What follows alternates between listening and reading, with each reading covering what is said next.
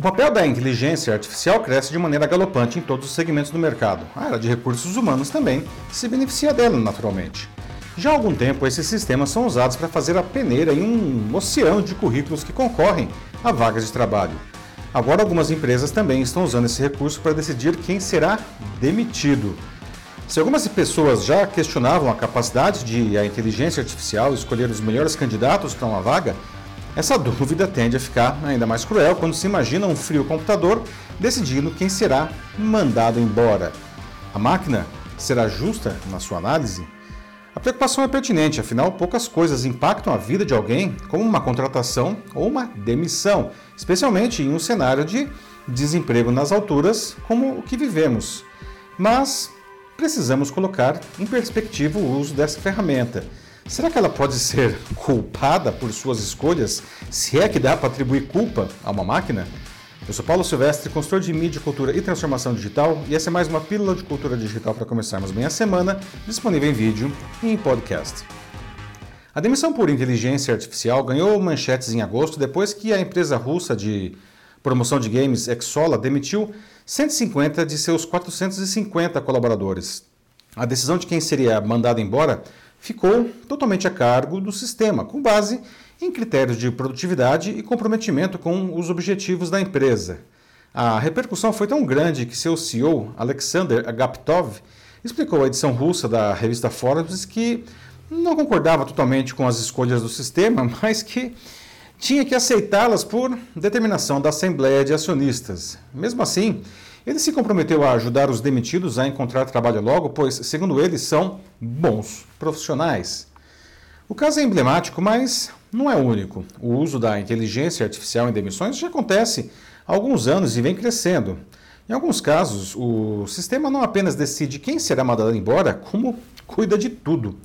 Em outras palavras, nesses casos, não há o envolvimento de profissionais de recursos humanos nem na decisão, nem na execução do processo e isso o torna ainda mais doloroso. Em junho do ano passado, a Uninove demitiu cerca de 300 docentes por um pop-up exibido quando eles entraram na plataforma para dar a aula à distância, já que a escola estava fechada por conta da pandemia. Não houve uso de inteligência artificial nesse caso, mas a mensagem extremamente lacônica, sem incluir qualquer justificativa ou explicação, foi chocante para professores e para alunos. A pergunta por que eu sempre surge, especialmente entre profissionais que acreditam estar realizando um bom trabalho, dando o melhor de si, comprometidos com a empresa, enfim. E talvez estejam mesmo, mas no momento de uma demissão, eles serão comparados com todos na mesma situação ou serão considerados critérios que, que eles desconhecem ou sobre o qual não tem nenhum controle. E nesses casos, um sistema de inteligência artificial pode ser uma ferramenta poderosa para os gestores, pois justamente tomará a decisão sem qualquer influência emocional. Para quem está do lado de cá do balcão, não, aspectos como esforço, ética, dignidade têm peso maior que o considerado pelas empresas mais preocupadas em métricas de produtividade mensuráveis. Mesmo muitos anos de trabalho excelente para a companhia perdem valor diante da necessidade de cortar friamente, por exemplo, quem ganha mais. Aspectos intangíveis interessam apenas a seres humanos. Em um mundo cada vez mais focado em resultados, eles perdem espaço.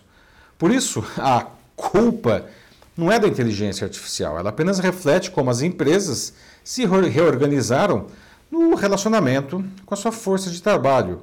Aquele emprego para a vida toda está em extinção. Da mesma forma que demite, a inteligência artificial contrata. A versão mais recente da pesquisa State of Artificial Intelligence in Talent Acquisition, publicada pela consultoria americana HR Research Institute em 2019, indica que, naquele ano, só 10% das empresas faziam um uso alto ou muito alto de IA no recrutamento, mas que 36% dos gestores esperavam fazer isso em até dois anos. E isso foi antes da pandemia de Covid-19, que acelerou ainda mais esse processo. O estudo traz outra importante conclusão. Entre os entrevistados, os maiores temores do uso dessa tecnologia são justamente a desumanização do recrutamento e possíveis discriminações no processo por vieses surgidos por uma programação falha. As empresas que já usam esses recursos afirmam que eles permitem contratações de melhores candidatos e de maneira muito mais rápida e eficiente.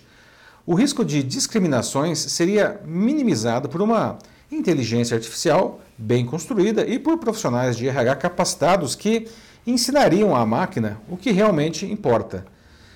Se extrapolamos esse conceito, pessoal, a gente percebe que a inteligência artificial já nos ajuda a escolher muitas coisas em nossa vida, até mesmo parceiros românticos ou sexuais. É. Diversos sistemas no mercado aprendem com nossas escolhas de quem nos interessa para que as próximas sugestões sejam ainda mais assertivas. Esse processo pode ser extremamente complexo para que os resultados não sofram justamente vieses inconscientemente ensinados pelos próprios usuários.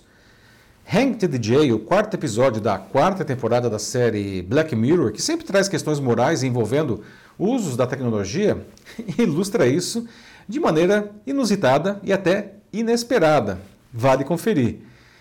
É um fato que estamos sendo sempre rastreados, né, pessoal? O que fazemos, dizemos, compramos, é, comemos, onde e com quem andamos, tudo isso será usado para traçar o nosso perfil. E sistemas como os das redes sociais têm ficado tão eficientes nesse processo que fica muito difícil impedir que eles extraiam as nossas verdades. Por isso, apesar de recrutadores afirmarem que os candidatos devam criar currículos e páginas em sites de empregos que estejam alinhados com as vagas e as empresas que desejam, esses documentos acabam se tornando apenas mais um elemento no processo de contratação ou de demissão. É possível que, sei lá, um belo artigo publicado no LinkedIn seja responsável por uma contratação, enquanto uma foto infeliz no Facebook resulte em uma demissão. Ou, quem sabe, na escolha de alguém com quem se dividirá os lençóis em breve. É. Isso pode ser aterrorizante para muita gente. Estamos nus e expostos para os olhos digitais que nos fazem praticamente uma, autópsia de pessoa viva. Hum.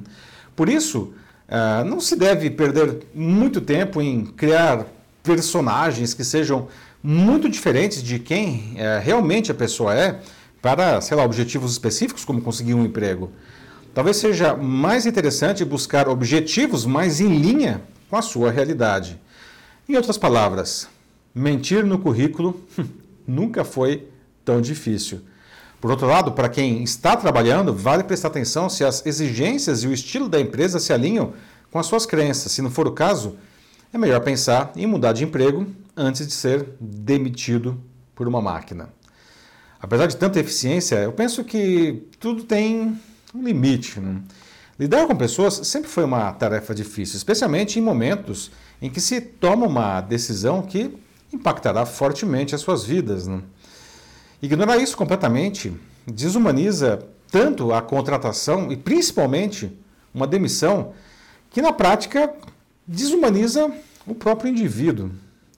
Nem a busca pela eficiência pode reduzir seres humanos a meros recursos com o mesmo peso, sei lá, de uma máquina que vai ser substituída porque ela ficou obsoleta. Processos como esses exigem reflexões responsáveis. Se o RH terceirizar não apenas suas decisões, como também a operacionalização dos processos, ele mesmo pode ser substituído com vantagens por um sistema. Devemos, portanto, nos preocupar menos em humanizar as máquinas e mais em humanizar as pessoas. É isso aí, meus amigos. E aí, como que a inteligência artificial faz parte da sua vida, como indivíduo ou profissional? Gostaria de saber mais sobre essa e outras tecnologias para transformação digital? Então, manda uma mensagem aqui para mim que vai ser um prazer ajudar você nisso. Eu sou Paulo Silvestre, consultor de mídia, cultura e transformação digital. Um fraternal abraço. Tchau.